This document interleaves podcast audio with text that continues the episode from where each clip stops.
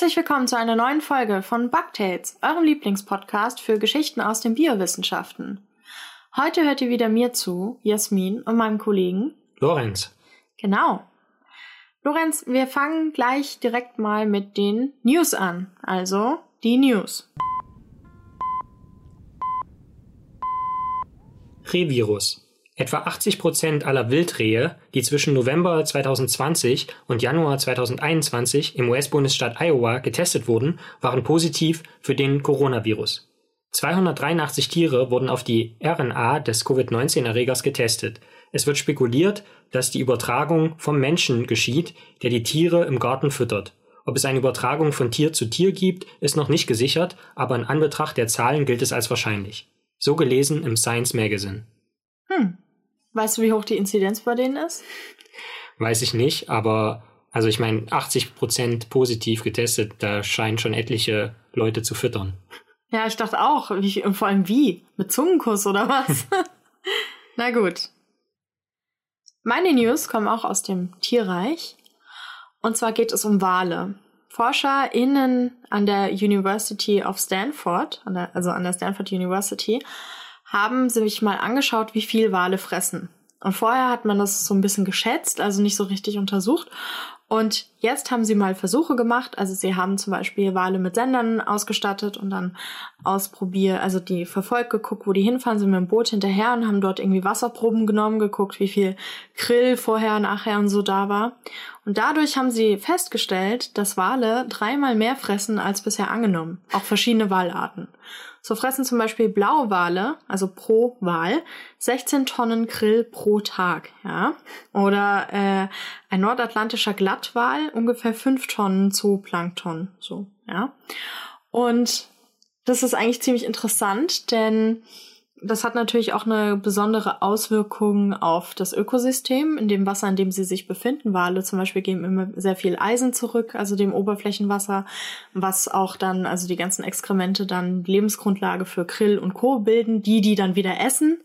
So. Und an Stellen, wo Wale halt viel abgeschossen werden, viel bejagt werden, da würde man jetzt eigentlich erstmal denken, wenn man das nicht wüsste, oh, da gibt es bestimmt ganz viel Zooplankton, aber da gibt es weniger, weil das äh, Krill und Zooplankton und so lebt von den Exkrementen der Wale. So. Also äh, haben die auch äh, einen noch stärkeren Einfluss auf das Ökosystem. Das äh, habe ich eben bei Spektrum gelesen und äh, bezieht sich auf eine Publikation in der Fachzeitschrift Nature. Ich frage mich ja, ob die Wale auch jemand gefragt hat. Also ob die Wale auch viel mehr fressen, als sie eigentlich denken, dass sie fressen. also die haben müssen mal so ein Ernährungstagebuch und dann so, oh fuck, schon, schon wieder 16, 16 Tonnen Grill. Mann, ich wollte halt doch ein bisschen, bisschen langsamer. Ich wollte ein bisschen auf die Stromlinien achten. Ja. Also, und äh, Lorenz, wir haben ja eine neue Kategorie. Also, die wir jetzt nicht jeden, wir machen ja nicht jeden Podcast alle Kategorien. Also wie zum Beispiel ähm, Bug der Woche oder so gibt's ja auch nicht immer. Und zwar heißt die Kategorie Meinung.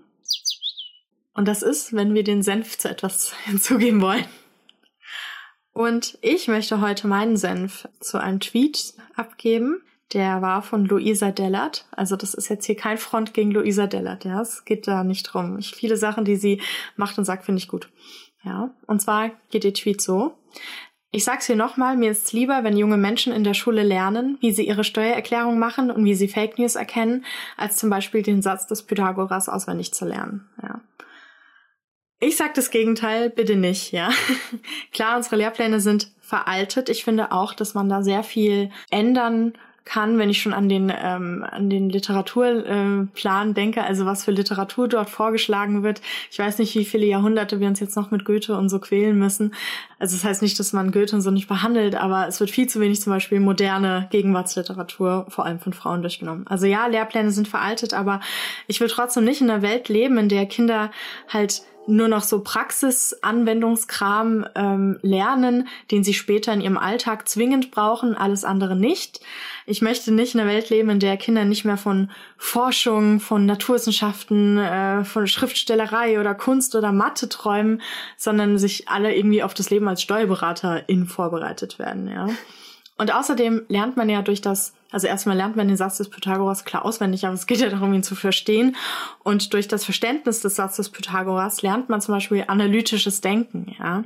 Und ähm, da geht's ums Verstehen. Und bei Steuererklärungen irgendwie, was natürlich Quatsch wäre, das überhaupt zu lernen, weil das ja für jede Berufsgruppe, jedes Bundesland alles anders ist, ähm, da lernt man einfach auswendig. Also, und gerade wenn man sagt, man möchte, dass die Kinder Fake News und sowas erkennen können, dafür müssen sie ja analytisch, kritisch denken. Und wenn man einfach nur so Alltagspraxis, Dinge, die man im Alltag braucht, auswendig lernt, dann ist man da perfekte Beute für Fake News und so weiter.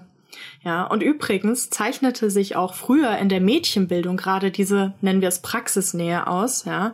Da war es halt so, ja, Pythagoras, Astronomie, Biologie, Schriftstellerei, das ist alles nichts für dich, das ist was für Männer, ja, du brauchst das in deinem Alltag später sowieso nicht. Du musst Kinder kriegen, lern lieber stricken, nähen, kochen, bisschen Kunst, bisschen Musik, etwas Praktisches und Schönes. Das brauchst du fürs Leben, den Rest nicht. Also ich finde es, ich möchte, dass äh, Kinder weiterhin Pythagoras lernen und alles und nicht, weil ich denke, die brauchen das später mal, weiß ich nicht. Ich würde jetzt nicht sagen in der Steuererklärung, weil lustigerweise braucht man in der Steuererklärung den äh, beim Berechnung der Einkommensteuer den Satz des Pythagoras. Hatte ich äh, heute im Internet gesehen. Aber ähm, die keine Progression oder wie? Ja, genau. Und ähm, sondern ich möchte, dass die Kinder mit diesem ganzen Stoff konfrontiert werden, um herauszufinden, was ihnen liegt. Wenn sie dann nie ähm, Mathe und sonst was irgendwie auf so einem Niveau vorgeführt kriegen, merken, würden die vielleicht nie auf die Idee kommen, Mathematikerinnen zu werden, gerade die Mädchen, ja. Und deshalb finde ich das nicht so gut, auch weil ich äh, Frauen kenne, die in den 50er Jahren zur Schule gegangen sind und die keine naturwissenschaftlichen Fächer hatten, ja, sondern stattdessen Hauswirtschaftslehre. Und ähm, das finde ich nicht gut. Und das wollte ich nochmal sagen, weil man hört das ja ganz oft, dieses, oh ja, ich kann, äh, ich kann Kurvendiskussion aber und Gedichtanalyse, aber weiß nicht, wie ich meine Steuer mache. Es gibt ja auch noch das Elternhaus, es gibt Vereine und Verbände. Die Schule kann nicht alles übernehmen. Und wir können den Kindern auch nicht zumuten, dass die 30 Schulfächer haben. Die sind ja jetzt zum Teil schon echt überlastet und gerade während Corona. Und dann irgendwie noch alle möglichen Quatschfächer dazu zu machen, finde ich nicht gut, sondern ähm, bei Kindererziehung geht's ja nicht nur um Gehorsam oder so, sondern dass Eltern natürlich die Kinder auch vorbereiten fürs Leben. Und da, wo das Elternhaus das nicht leisten kann, gibt es Beratungsangebote und sollte es auch noch mehr geben. Und ich fände es dann wichtig, wenn die LehrerInnen zum Beispiel den Kindern der Klasse wissen erklärt, wo man sich das, diese Infos holen kann. Eben weil viele Elternhäuser das nicht leisten können. Und da wäre es einfach cool, dass auch in anderen Bereichen, ähm, auch was so Gewalt und lauter so Sachen angeht, ähm, dass LehrerInnen halt sagen, hier, guck mal, da kriegt ihr die Infos und so weiter. Aber niemand muss jetzt während der Schulzeit quasi eine Ausbildung zum Steuerfachangestellten machen. Das ähm, finde ich Quatsch. So, rent over. Wie, wie, wie ist deine Meinung dazu, Lorenz? Ja, wir haben ja jetzt letzte Woche erst den Satz des Pythagoras gebraucht, um äh, auszurechnen, ob der Spiegel, der uns geliefert werden sollte, in den Fahrstuhl passt. Ähm, Spoiler, nein. also ich finde euklidische Geometrie eigentlich sehr angenehm und nützlich. Ja, ich finde es halt einfach ähm, blöd, wenn das ist so populistisch, wenn man das immer so sagt. Äh, wofür brauche ich denn später mal Kurvendiskussion? Ja, cool, brauchst du es nicht. Ich bin Biologin, aber ich kann ja auch, ich zum Glück habe was da nicht so, das oh nee, wofür brauche ich denn Kunst oder Musik? Wen interessiert die Scheiße? ja. Also ich meine, man muss doch als Kind, ist doch eh schon so blöd, dass man sich so früh festlegen muss, ja. was man mal studiert und so. In ja. so jungen Jahren, mit 18, 19, kommen die Leute an die Uni und das ist eh schon verrückt, weil man überlegt, was heute die Lebenserwartung ist. Und dann erwartet man von den Kindern, sich festzulegen und dann auch noch am besten in der Schule schon direkt die Pfade vorgeben, so dass sie wirklich gar nichts mehr ausprobieren können, gar nichts mehr ähm, experimentieren können. Ich hatte auch große Probleme mit Mathe bis zur Oberstufe. Ja, es war absolutes Angstfach und es war schrecklich. Aber auch jetzt, dann habe ich langsam begriffen, worum es da geht. Eben nicht um dieses Auswendiglernen, sondern um Verständnis. Und es hat lange gedauert, bis ich da hinkam und viele schaffen schaffen es nie. Dafür ist man in anderen Fächern gut oder in anderen Fächern schlecht, aber man findet es ja dadurch heraus. So und natürlich steht und fällt der Unterricht mit der Lehrperson. Ja, das kann noch so ein tolles Fach sein, wenn die Lehrperson einfach unmotiviert ist oder irgendwie ewig gestrig oder so. Dann haben wir auch super viel Feedback zugekriegt. Genau, wir hatten nämlich mal gefragt bei Bugtails auf dem Twitter-Account ähm, naturwissenschaftliche Fächer, wie das bei euch war. So in der Schulzeit, ob das schön war oder ob es zum Beispiel angstbesetzt war oder so. Und haben ganz viele Leute Horrorgeschichten erzählt, wie fürchterlich und gruselig und angstmachend der naturwissenschaftliche Unterricht und Mathe und sowas war. Was schade ist, weil das eigentlich so tolle Fächer sind und mit besseren Lehrpersonen ähm, wäre es natürlich schöner gewesen. Aber ich bin auch froh, ich meine, heutzutage, wir hatten da auch wirklich noch diese zum Teil Gesteine, diese, die noch im Krieg waren und so, ja. Und ähm, ich glaube, das ist jetzt auch ein bisschen besser. So. Also ich denke mal, ich, ich mag dieses nicht, dieses, oh, Schule, alle, wir sind total verloren, die Generation kann nix oder so. Das, ich mag dieses Telling auch gar nicht. So. Aber gut, jetzt genug, äh, genug Meinung. Lorenz hat uns eine Geschichte mitgebracht und darauf bin ich jetzt schon ganz gespannt. Ja, äh, und die würde ich gerne beginnen mit einer Frage an dich, Jasmin. Ja. Warum rast Jonathan Shayman am 20.04.2015 mit einem Mietwagen durch Boston in Massachusetts in den USA? Weil er den Herd angelassen hat. Nicht ganz. Es handelt sich um einen Notfall. Ja, weil er den Herd angelassen hat. Aber es ist ein Scheißnotfall. Weil er den Herd angelassen hat und sowieso total dringend aufs Klo muss. Nein, es geht nicht um seinen eigenen Scheiß. Okay, dann weiß ich's nicht. Das ist der Tag des Boston-Marathon. Und Jonathan Shayman sammelt Code von 15 LäuferInnen und 10 Kontrollpersonen. Ich sammle auch Code von zwei Kontrollpersonen, die liegen hier gerade im Bett und schnarchen. Aber nur während des Laufens. Er hat es vor und nach dem Rennen gemacht. Ah ja. Mussten die dann, hä, aber, ach so, vor und nach, aber nicht währenddessen. Nee, nicht währenddessen. Okay, wäre ja voll mies, wenn die da ja. mal, jetzt nee, müsst ihr einen abseilen. Genau. Okay. Also nee. erstmal Respekt, dass die vor und nach dem Rennen einfach so gezielt konnten. Finde also da schon mal Respekt an die. Stimmt. Habe ja. ich gar nicht so drüber nachgedacht. So. Und Jonathan Shaman ist äh, Wissenschaftler und der hat sich dafür interessiert, wie sich die Darmbakterien verändern in Abhängigkeit von sportlicher Aktivität, in dem Fall im Boston-Marathon, und wollte dann eben sozusagen die professionellen Läuferinnen und Läufer vergleichen mit den unsportlichen oder halt denen, die nicht beim Boston-Marathon mitgelaufen sind. Also mit allen anderen. ja, so. Okay. Und ein indirekter Nachweis von Darmbakterien findet sich natürlich im Stuhl, also im Kot. Ja. So, das ist natürlich nicht, als wenn man jetzt so quasi direkt in den Darm gehen würde und mit so Endoskopie Gehen oder so. vor allem so mit so, einem kleinen, mit so einer kleinen äh, so eine Baustellenmütze, Kappe da ja. und so ein Helm. Aber immerhin in nächster Näherung so und dann muss man aber aus der Scheiße ja quasi noch rausfinden, was das jetzt für Bakterien sind. Ja. Und da gibt es zwei verschiedene Techniken. Und die eine, die in dem Fall jetzt auch angewendet wurde, die nennt sich 16S-Sequenzierung. Okay. Und das S, das haben wir auch in der vorherigen Folge schon mal erwähnt, das ist im Prinzip eine Einheit, eine Größeneinheit, die wird benannt nach dem skandinavischen Erstbeschreiber Svedberg. Mhm. Und bezieht sich eigentlich nur auf den Teil der Bakterien, der da analysiert wird. Mhm. Und weil generell ist natürlich so, in, in so einer Stuhlprobe finden sich hunderte verschiedene Arten von Bakterien. Mhm. Und die haben natürlich auch alle ihren, ihr eigenes Erbgut. Ja? Das heißt, man hat eine Vielzahl von Erbgütern. Ja. Und die bilden dann nicht nur ein Genom, also nicht wir als Menschen haben ein Erbgut, ein Genom, sondern die bilden dann viele Genome und die nennt man dann Metagenom, also es sind quasi viele. Und generell dieses Metagenom zu analysieren ist natürlich teuer. Das war früher noch viel, viel teurer. Mittlerweile sind die Kosten dafür extrem gesunken aber kompliziert ist es noch immer.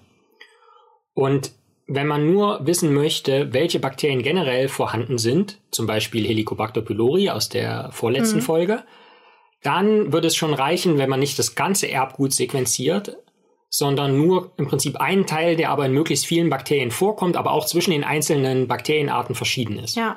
Und das ist genau, was mit dieser 16S-Methode gemacht wird, denn er wird einfach in einem Teil des Bakteriums, was 16S-Ribosom heißt, wird im Prinzip das Erbgut von diesem Teil angeschaut, mhm. das eigentlich in allen Bakterien vorkommt, aber zwischen allen, jetzt nicht zwischen allen Arten, aber zumindest zwischen allen Gattungen verschieden ist. Mhm. Und dann kann man zumindest mal sagen, was für Bakteriengattungen sind in dieser Scheiße drin. Also zum Beispiel, man könnte jetzt vielleicht nicht sagen Helicobacter pylori, aber auf jeden Fall aus der Helicobacter-Gattung sind da also verschiedene Arten dabei.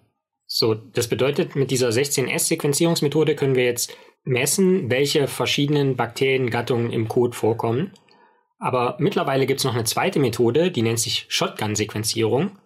Und da können wir, also wird wirklich das gesamte Erbgut sequenziert. Und da wissen wir dann auch, welche verschiedenen Gene in dem Code vorkommen, was wiederum Rückschlüsse darauf zulässt, welche Bakterienspezies vielleicht sogar, also welche Arten vorkommen. Aber vor allen Dingen Gene haben ja eine bestimmte Funktion, was, was für Funktionen eigentlich in dem Code sozusagen vorkommen oder von dem äh, durchgeführt werden können. Geht's da jetzt drum, was uns beim Sport hilft quasi oder, oder was da anders ist? Genau, also das ist jetzt gerade ein kurzer technischer Exkurs, dass es also diese 16S-Sequenzierung gibt, die uns zumindest einen groben Einblick, was für Bakteriengattungen vorhanden sind, zulässt.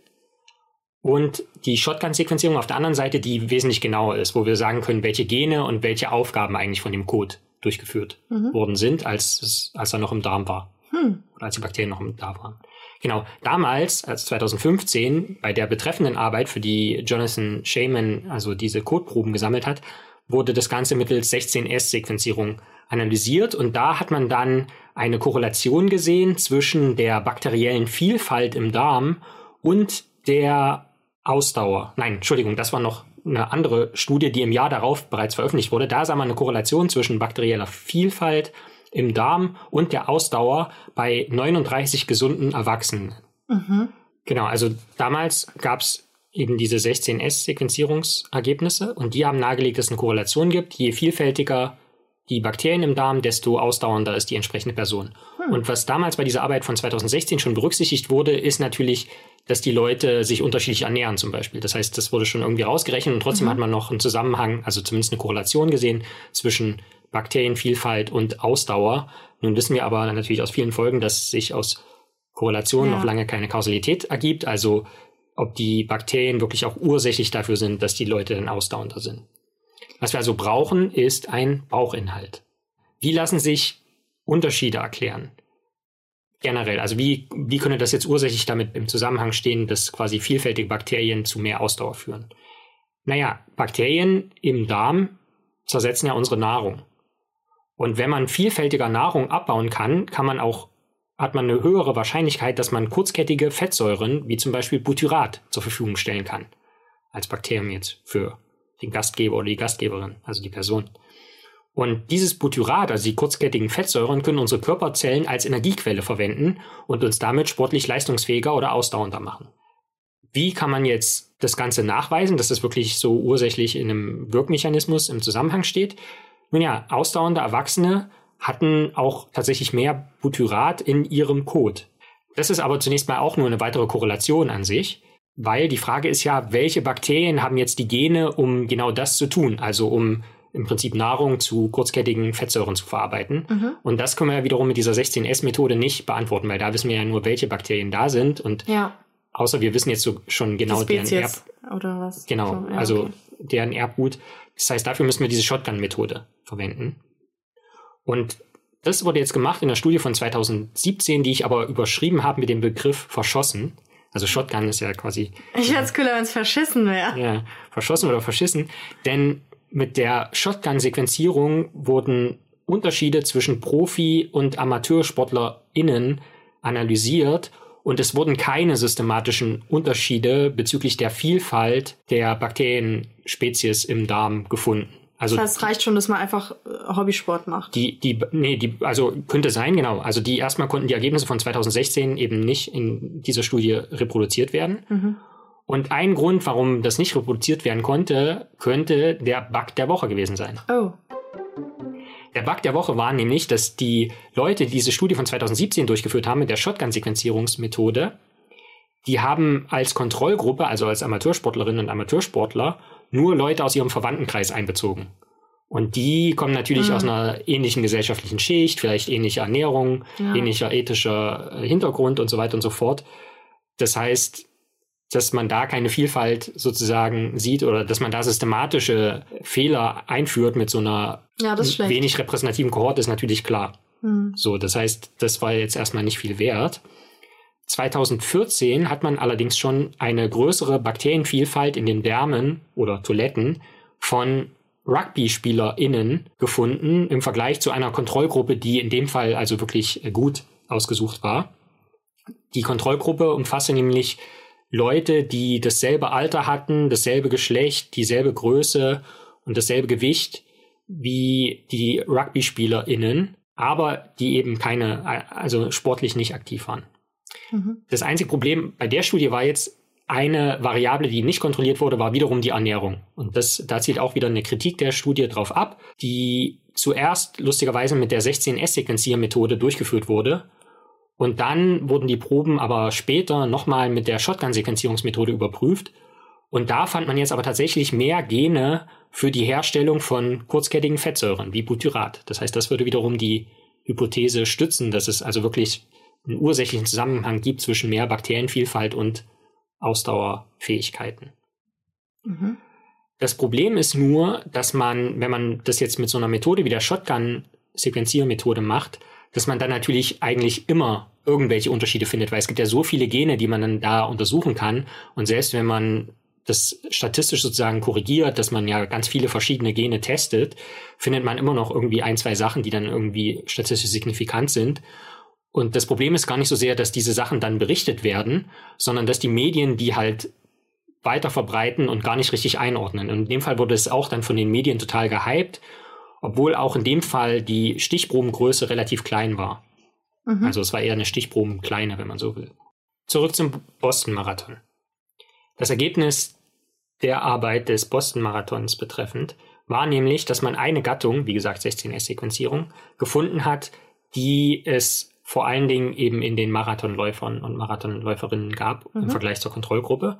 Und diese Gattung nennt sich Vilonella. Und Vilonella ist tatsächlich eine Bakteriengattung, von der bekannt ist, dass sie Milchsäure verstoffwechselt. Und das Salz der Milchsäure, Laktat, entsteht bei intensivem Sport in den Muskeln.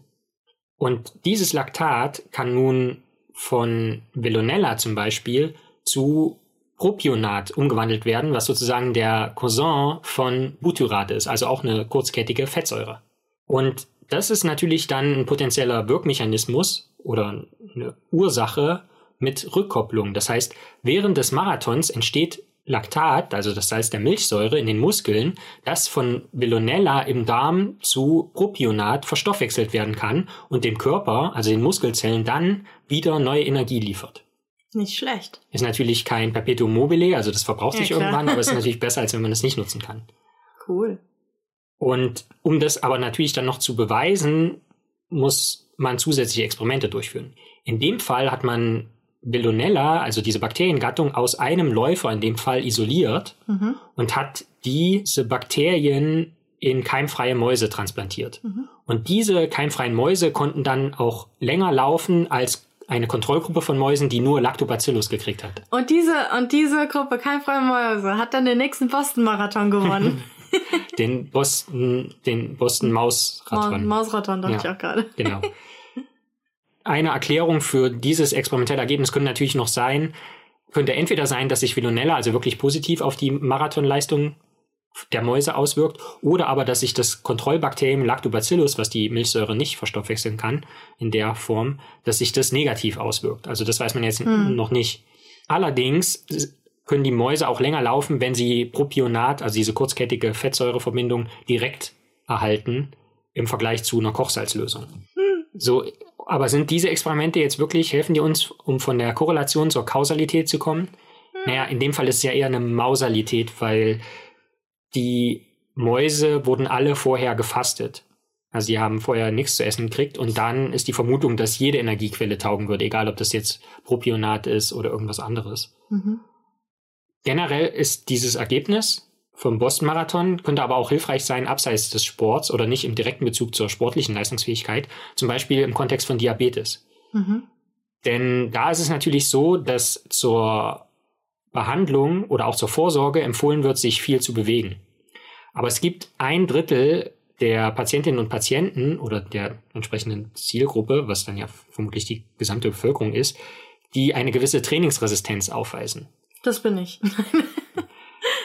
und da wurde jetzt tatsächlich beobachtet, dass diese in dieser trainingsresistenten Gruppe gibt es tatsächlich relativ wenig von diesen Bellonella-Bakterien. Mhm wohingegen die anderen, die gut auf Training ansprechen, gut auf Bewegung ansprechen und da Muskeln aufbauen und so weiter und so fort, die haben tatsächlich vergleichsweise viel Butyrat, also diese kurzkettigen Fettsäuren in ihrem Kot. Mhm. oder im Darm, weil man würde jetzt auch vermuten, wenn das ausgeschieden wird, dann hilft es ja auch nichts, sondern, aber ja, wahrscheinlich skaliert das irgendwie miteinander. Jetzt ist natürlich die Frage, kann man den trainingsresistenten Leuten nicht einfach Vilonella verabreichen? Dachte ich auch gerade. Ich würde sofort. Gib, gib's mir. Das ist äh, ein Stück weit problematisch, weil diese sogenannten Probiotika sind gesetzlich kaum reguliert. Das heißt, man weiß auch nie, wie rein so eine Probe ist, die man dann verabreichen würde. Und es könnten ja auch zwei unterschiedliche Stämme derselben Bakterienart oder aus derselben Gattung, Vilonella, kommen, die aber komplett gegensätzliche Wirkungen auslösen. Mhm. Und außerdem ist ja die Vielfalt unserer Darmbakterien von Mensch zu Mensch unterschiedlich, wie wir auch schon wissen. Das heißt, ja. manchmal könnte Vilonella vielleicht eine gute Wirkung haben, aber manchmal setzt sich Vilonella vielleicht gar nicht durch oder hat dann eine andere Wirkung. Und damit kann man eigentlich also guten Gewissens keine Nebenwirkungen ausschließen, weswegen ich nach Abwägung aller Argumente weder pro noch Antibiotika eigentlich empfehlen würde. Und mit dieser Meinung stehe ich nicht alleine da, denn Jonathan Eisen, der Direktor eines Forschungsprogramms zu Darmbakterien an der Universität von Kalifornien, meinte auch, wenn ich für die Olympischen Spiele trainieren würde, würde ich so etwas nicht kaufen. Und mit so etwas bezieht er sich eben auf diese Probiotika. Denn er sagt, so weit sind wir, und mit wir meint er in der wissenschaftlichen Forschung noch nicht. Mhm. So, das heißt, die Wissenschaft ist noch nicht ganz so weit. Das zeigt sich auch an einem weiteren Beispiel, was ich gerne noch einführen würde, nämlich im breiteren Kontext der Optimierung des Sports oder der Bio-Optimierung des Sports äh, geschuldet. Und da möchte ich anführen den Herrn Alessio Rossi, der im Jahr 2005 im Alter von 17 Jahren einen doppelten Bänderriss erlitt, was seine Fußballerkarriere beim USD Olignatese, einem niederklassigen italienischen Fußballverein, jäh beendete. Mhm. Und das hat diesen Herrn Rossi nachhaltig also geprägt und seitdem oder mittlerweile ist er Datenwissenschaftler an der Universität zu Pisa und versucht da mit maschinellem Lernen und künstlicher Intelligenz Verletzungen von Sportlerinnen und Sportlern vorherzusagen. Und mit dem gibt es ein ganz interessantes Interview, was ich, äh, wo ich auch die Quelle in den Shownotes erwähnen werde. Dessen Quintessenz eigentlich lautet, dass zu viel trainieren schlimmer ist, als gar nichts zu machen. Also, ich sag's ja immer wieder. also klar, wenn man Verletzungen vorbeugen will, also man verletzt sich natürlich nicht, wenn man nichts macht. Mhm. Ähm, was dieser Herr Rossi in seiner Forschung generell macht, ist, der packt so Gyroskope an den Körper. Ja. Das sind diese Geräte, die im Prinzip die Beschleunigung und Bewegung ganz genau messen können. Und dann zum Beispiel damit auch aufzeichnet, wie viele intensive Läufe eine Person durchführt, wie stark die abbremst und so weiter und so fort. Und darauf basierend versucht Rossi dann eben mit künstlicher Intelligenz vorherzusagen, allen Daten aus der Vorwoche, okay, wird sich die Person in der nächsten Woche verle verletzen. Und seine Vorhersagen treffen in 60 Prozent der Fälle zu, okay. was meiner Ansicht nach nicht sonderlich viel ist, nee, also nicht sonderlich überzeugend. Es ist bei mir auch so ein bisschen, wo man denkt, naja, es wäre fast 50-50, ne? Ja, genau. Hm. So, und er meint, naja, dieser Vergleich mit dem Münzwurf ist nicht ganz fair, weil man würde ja quasi jede Woche die Münze werfen und also man müsste es ja irgendwie aufsummieren äh, dann. Aber was eigentlich wichtig ist, die Darmbakterien sind in sein mathematisches Modell noch gar nicht mit einbezogen. Und vielleicht, also vielleicht helfen uns Darmbakterien ja auch davor, irgendwie verletzungsresistenter zu sein. Also gerade wenn man an so Muskelfaserrisse oder so denkt, wenn es dann direkt mhm. eine Verbindung gibt zu Milchsäure in den Muskeln Genau, also die Erbgüter unserer Darmbakterien sind beim Fußball jetzt noch nicht betrachtet, wenn es um Verletzungen geht. Also da ging es natürlich nicht ausschließlich um Fußball, aber er war ja selber mal Fußballer. Mhm. Aber wie sieht es jetzt eigentlich mit unserem eigenen Erbgut aus? Mhm. Gibt es Fußballgene in Anführungszeichen? Da habe ich mal irgendwas zu gelesen. Ja, vielleicht im Laborjournal. Da bin ich nämlich auf die folgende Geschichte gestoßen. Es gibt Firmen. Du hast mir das erzählt, stimmt.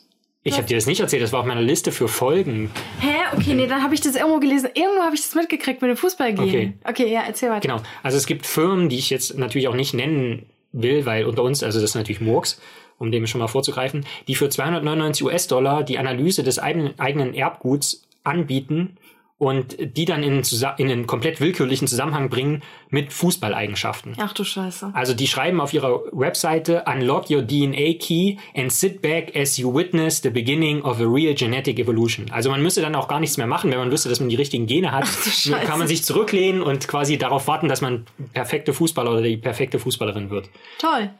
und ich glaube, es hat einen Grund, dass es dafür keine wirklichen Testimonials gibt. Also es gibt keine Profifußballer ja. oder Profifußballerinnen, die sagen, ja, hier, meine Gene sind analysiert worden und hier, ich ja. habe jetzt, äh, mal abgesehen davon, dass natürlich einzelne Gene jetzt auch nicht verantwortlich sein können dafür, ob man jetzt besonders gut in den Winkel schießen kann oder nicht. Eben. Oder besonders, also das ist totaler Quatsch. Genau. Oh mein Gott. Also das ist, das ist sehr großer Schwurbel. Und das bringt mich abschließend noch zu einem guten Punkt, auf den mich Elia hingewiesen hat. Also vielen Dank an einen Hörer, Elia, Bagdels Hörer, der gefragt hat, naja, wie kann man jetzt eigentlich seriöse Wissenschaftler oder Wissenschaftlerinnen erkennen, wenn, wenn sich jetzt, wenn jetzt diese Firma, die wir nicht nennen wollen, mit den Fußball gehen quasi, wenn dann Wissenschaftler oder eine Wissenschaftlerin dahinter stehen würde, die mhm. sagen würde, ja, ich habe aber in meiner Forschung das nachgewiesen, ich bin der Einzige oder die Einzige, die es nachgewiesen hat, hier sind meine Papers. Es hat vielleicht auch einen Grund, dass du die einzige Person bist. Richtig. So, deswegen dachte ich, ähm, gehe ich mal durch, wie ich jetzt in dem konkreten Fall, also mir wurde dann auch quasi ein Wissenschaftler übersendet und wie ich dann quasi für mich zu dem Entschluss kommen bin, dass dieser Wissenschaftler nicht seriös ist, ja. ähm, weswegen ich den Namen auch nicht nenne. Erstens erfährt Porsche, nein. Also ähm, in dem Fall hatte er ein Profil auf ResearchGate und da hat er auch seine Papers hochgeladen. Ja. Und dann habe ich mir erstmal habe ich mir erstmal gefragt, okay, was ist die Affiliation von diesem Wissenschaftler? So, und der war mal an irgendeiner Universität, aber ist da schon weg und hat mittlerweile also eine Firma gegründet, die seinen eigenen Namen trägt. Das mhm. steht schon mal nicht so für Seriosität, kann aber natürlich sein. So, und dann hat er aber auch so ein LinkedIn-Profil, wo er auch zu seiner Wissenschaft schreibt und so ein bisschen seinen wissenschaftlichen Werdegang.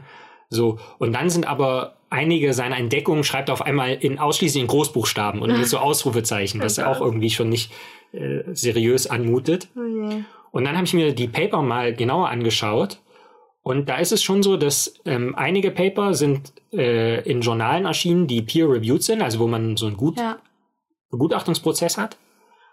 Aber dann bin ich doch stutzig geworden, weil, also zum einen, zum Beispiel ein Paper wurde nur von zwei Leuten geschrieben und das war eigentlich, sollte das so eine Art Studienbericht sein, mhm. von einer Studie, die durchgeführt wurde aber das las ich eher wie so eine Zusammenfassung von schon bestehenden Studien und mhm. dann habe ich mir auch die Daten angeguckt und die hatten so alles ganz regelmäßige Zahlen. Also es gab nie Kommazahlen und ja, das war alles das so komisch. ganz rund und so.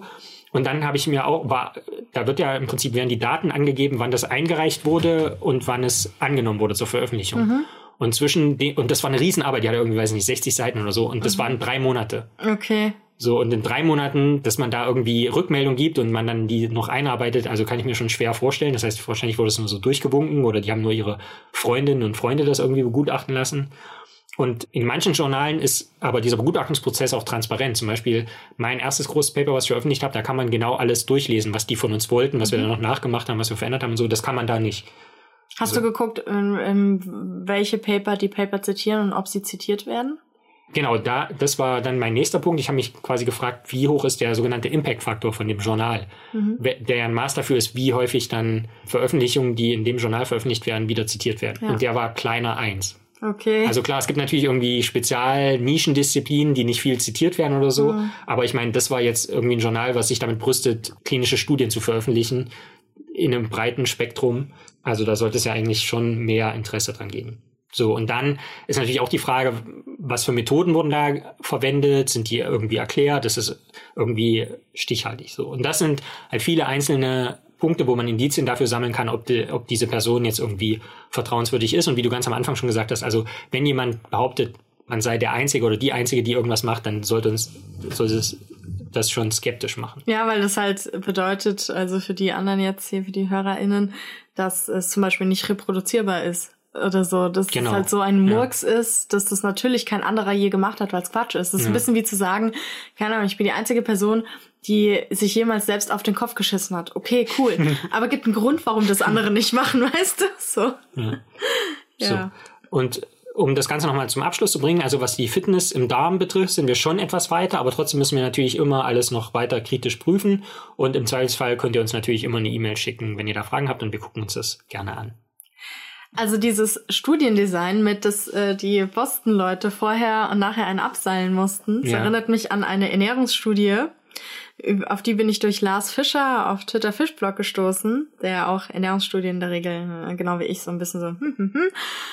Und da war es halt so, dass die, also eigentlich die Zahl N sozusagen der Probanden, also es gab nur 20 Probanden. Mhm. da habe ich mich gefragt, wieso. Und dann habe ich mir das Studiendesign angeguckt und ähm, Lars Fischer auch. Und dann war irgendwie klar, warum die nur 20 Leute gefunden haben. Waren 20 Leute in der Arbeitsgruppe. So, nee. Also die mussten sich, ähm, es gab, die wurden in zwei Gruppen geteilt. Eine Gruppe ernährte sich äh, so so im Standardspeiseplan, Brot, Fleisch, Milchprodukte, Nudeln und so. Und die andere eher so Richtung Mittelmeerdiät, also viel Salat, Obst, Gemüse, Olivenöl. Mhm. Und dann mit Hilfe eines elektronischen Zählers mussten sie äh, quasi ihre Pupse zählen. So. Also abgesehen davon, dass man nicht jeden mitkriegt, eigentlich auch komisch. Aber na gut. Also jeden Pups musst du so einen elektronischen Zähler äh, immer so tschick, ja. Und jeden Tag musst du dann, wenn du aufs Klo gehst und ähm, Stuhlgang hast, musst du das wiegen. Also du kackst dann immer auf so eine Folie oder irgendwas. Mhm. Du musst jedes Mal deinen Haufen wiegen. Und dann musst, kriegst du so einen Fragebogen, wo du Verdauung, Wohlbefinden und ähm, so, dass diese Angaben erfolgten, steht da nach regulären Mahlzeiten und einer besonderen Wohlfühlmahlzeit, die aus einem Schinken-Käse-Sandwich und einem Glas Orangensaft bestand. Und dann äh, hast du ein MRT gemacht, wo dann halt geguckt wird, wie voll ist dein Darm und sowas. Und zusätzlich fing das Team bei allen Versuchspersonen nach einer Mahlzeit mit Hilfe eines rektalen Ballonkatheters die Darmgase auf und bestimmten ihr Volumen. Also nach so einer Mahlzeit wurde dir hinten ein Schlauch reingesteckt und dann mit einem Ballon dran und dann äh, wurden alle Darmgase aufgefangen, dann wird das Volumen bestimmt und ähm, anscheinend ähm, haben sie nicht so viele Leute gefunden, die irgendwie zwei, drei Wochen lang jeden Haufen wiegen wollten, sich einen Ballon irgendwie in den Hintern stecken und alles, wo ich mir so dachte, ja, okay. Das war dann SC Heißluftballon. Nein. Nee, das war echt so, wo ich dachte, ja, okay, kann, kann ich verstehen, dass, dass sie dachten, naja, 20 Leute, passt. ja, also Respekt, wie gesagt, an die Leute, die ähm, da direkt einfach ähm, liefern konnten. Klingt ein bisschen wie Lux, der kann ja auch jederzeit. Hm. Es wird ja immer gesagt, alles für die Wissenschaft, aber das hat auch Grenzen. Also man muss da nicht jeden Quatsch mitmachen. Hatten wir in der letzten Folge, was, nee, vorletzte Folge, mit den Selbstversuchen. Ja. Also, ähm, ja, viel für die Wissenschaft, aber bitte nicht alles. Mhm. Okay, Lorenz, hast du eine Frage? Ja. Okay, dann jetzt kommt die Frage. Was für eine Körperzelle wärst du gern und warum? Ah, schwierig. Ich meine, aufregend ist irgendwie rotes Blutkörperchen, nur hast du da halt nicht sehr lang was von. So 120 Tage. Ja. Hm, okay, lass mich. Also ich fand halt irgendwie rotes Blutkörperchen irgendwie cool, weil du bist einfach viel unterwegs. Ja. Ja. Ist natürlich schwierig, wenn du eine Person hast, die die ganze Zeit säuft und Drogen nimmt oder so, ist dann nicht so schön. Ja. Oder einen mit ähm, niedrigen Blutdruck, wo immer nur so. äh, ja, oder eine, die einfach viel blutet, warum auch immer. Kannst du, bist du plötzlich irgendwo, Weg. ja, weg. aber trotzdem, an und für sich fände ich das cool. Und ich finde aber auch Gehirnzelle natürlich auch wieder äh, gefährlich, aber so eine Nervenzelle im Hirn, die sich so mit anderen connected, finde ich schon gut. Schlecht, wenn es dann Querdenker ist und du die ganze Zeit, sie- ich würde dann einfach aufhören, diese Signale weiterzuleiten. So, ja, machen nee. die Hirne bei denen ja wahrscheinlich großteilig. Ja. Deswegen kommt halt nichts bei. Also wird Nee, aber da würde ich echt so sagen, so, liest da irgendwie, weiß ich nicht, denke ich mir so, nee, hier, ma machen wir nicht. Nee, komm, hier, das geht sofort zurück, das Signal. Ja, das, das leite ich nicht weiter, vergesst es. Zurück an den Absender. Da sitzt da jemand und liest irgendwie so Michael Wendler Telegram-Kanal, verstehe ich nicht. Ja. Also ich dachte zum Beispiel, du wärst eher für so eine Nierenzelle, weil du es so salzig magst. Ja, aber nee, oh, das wäre mir viel zu gefährlich. Wer weiß, was die Person, nee, Nierenzelle nicht. Außerdem, nee, das ist nichts für mich. Nierenzelle ist nichts für mich. Und Leber, wenn du dich regenerieren Ebenfalls könntest. auch nicht. Ja, als Zelle doch nicht. Die Leber selbst, als Organ. Aber die Zelle, so, tschick. Oh, mal wieder ein bisschen viel, äh, oh, mal wieder gesoffen und danach eine Ibuprofen. Adios, amigos. Ja, also, oder so eine Stammzelle quasi in den, in den Dünndarmzotten. Oh, nee. Nee, das ist mir, das ist mir auch ein bisschen zu eklig, glaube ich. Also ich fänd das schon cool, irgendwie Blutkörperchen und Gehirn halt finde ich natürlich cool. Ich fänd aber auch so Sehnerv interessant. Hm. Aber nee. Was ich gar nicht gerne wäre, wäre so eine Haarzelle, so ein Haarfollikel. Irgendwie Ha irgendwas bei den Haaren oder irgendwie Nagel. Fände ich nicht gut, wenn ich da irgendwo wäre. Ja, relativ in, tot. Im Nagelbett. Hm. Und, und du? Ich wäre gern im Knochenmark. Weil Flashback zu Folge 1. Ja. Ja, Knochenmark hatte ich auch überlegt, aber dann dachte ich mir auch wieder, nee, da, da ist man so eingesperrt. Weil das Krasse ist ja, wir hatten das letzte Woche erst wieder irgendwo besprochen. Also bei Patienten und Patientinnen, die eine Stammzelltransplantation machen, also die Spenderinnen oder Spender sind, da sagt man ja so im normalen Sprachgebrauch, dass deren Knochenmarkszellen mobilisiert werden, dass Mhm. die Stammzellen quasi ins Blut wandern, sagt man ja sogar. Ja. Aber was, glaube ich, näher an der physikalischen Wahrheit ist, ist, dass die Zellen im Knochenmark werden zum Teilen angeregt und dann schuppen die sich im Prinzip raus. Also weil dann ist nicht mehr genug Platz und die werden dann Ja. rausgedrängt quasi. Ja. Habe ich vielleicht auch vorher schon mal erzählt, aber diesen Vorgang, diesem Vorgang würde ich gerne mal irgendwie beiwohnen, weil so Knochenmark auch so von der Aber das klingt Konsistenz so ein bisschen so. brutal, oder bist du so eingequetscht? Ja, oh nein, Massenpanik. Ja, aber ich wirklich so irgendwie, erinnere mich ganz ungut an Love Parade in den Tunnel. Hm. Das wäre nichts für mich. Also ich habe gerade auch überlegt, wäre ich so ein bisschen kriegerischer drauf, vielleicht T-Zelle oder sowas. Äh, so an der Front. Zytotoxisch. Ja. Oder halt so eine T-Gedächtniszelle, die einfach irgendwie rumsitzt und, Ja, stimmt. und halt schon den ganzen Scheiß schon mal miterlebt hat. und Ja, ja, und den, den jungen T-Zellen immer erklären, immer so erzählen, ja, damals, äh, als die Impfung das erste Mal kam, Ja, oder so, ja, damals, als ähm, Jasmin das erste Mal als Kind an einer U-Bahn-Haltestange gelutscht hat. Ähm, ja, das war, das war heftig. ja, ja, doch, das könnte mir gefallen. T-Gedächtniszelle, könnte mir gefallen. Kann mir so besserwisserisch und so nerven, Leute nerven, aber auch chillen einfach. hm, Und dann aber verpassen, wenn dann die wieder kommt und ich bin gerade auf dem Klo oder so. Und die ganzen Viren kommen und ich so, hä? Und dann auf, kommt zurück, alles ist tot. Und ich so, okay, was war hier los, Leute? hä? Hallo, wo sind denn alle? ja, kann ich mir auch gut vorstellen. Was für eine Zelle willst du gar nicht sein? Oh, ich finde Schleimhautzelle im Mund eklig. Mhm. Ja, aber so direkt Aversionen gegen die habe ich auch nicht. Nee, ich selber sein fände ich nicht so schön. Mhm. Weil du weißt ja nicht, bei wem, weißt du? Das ist ja, stell dir vor, bei Lux oder Chloe, die sich einfach von morgens bis abends das Arschloch lecken. Und du mittendrin. Ja, aber vielleicht, wenn du eine Schleimhautzelle bist, findest du das sehr geil. Weiß ich, weiß ich nicht, glaube ich nicht wirklich. Also Mundschleimhaut im Vergleich zu Darmschleimhaut oder so. Ja, das ist was anderes, so, aber Mundschleimhaut, weiß ich, weiß ich jetzt. Gott, stell dir vor, du bist so auf der Zunge. Und dann immer so. Und dann, dann siehst du schon, wie sich so wieder dem, A dem Anus nähert. So, nein, nein. Dann wirst du da wieder drüber gezogen. Immer und immer wieder. Oh Gott, nee. Ja. Sollten wir uns langsam auch zum Ausgang der Folge Ja. Wo wir gerade bei Ende, Endsachen sind. Ja. Ähm, machen wir den jetzt? Also ich meine, bedanken wir uns ja noch bei den Leuten denn. Aber so, sollen wir nur die, einfach wie du die vorliest, einfügen? Okay. Den Rest machen wir so schon. Also, äh, achso, sagst du jetzt einfach. Bedanken wir uns bei, ne? Kurz Pause und dann. Zum Ende der Folge möchten wir uns natürlich wiederum bei euch für euer Zuhören bedanken, aber natürlich auch bei allen Leuten, die uns auf Steady unterstützen.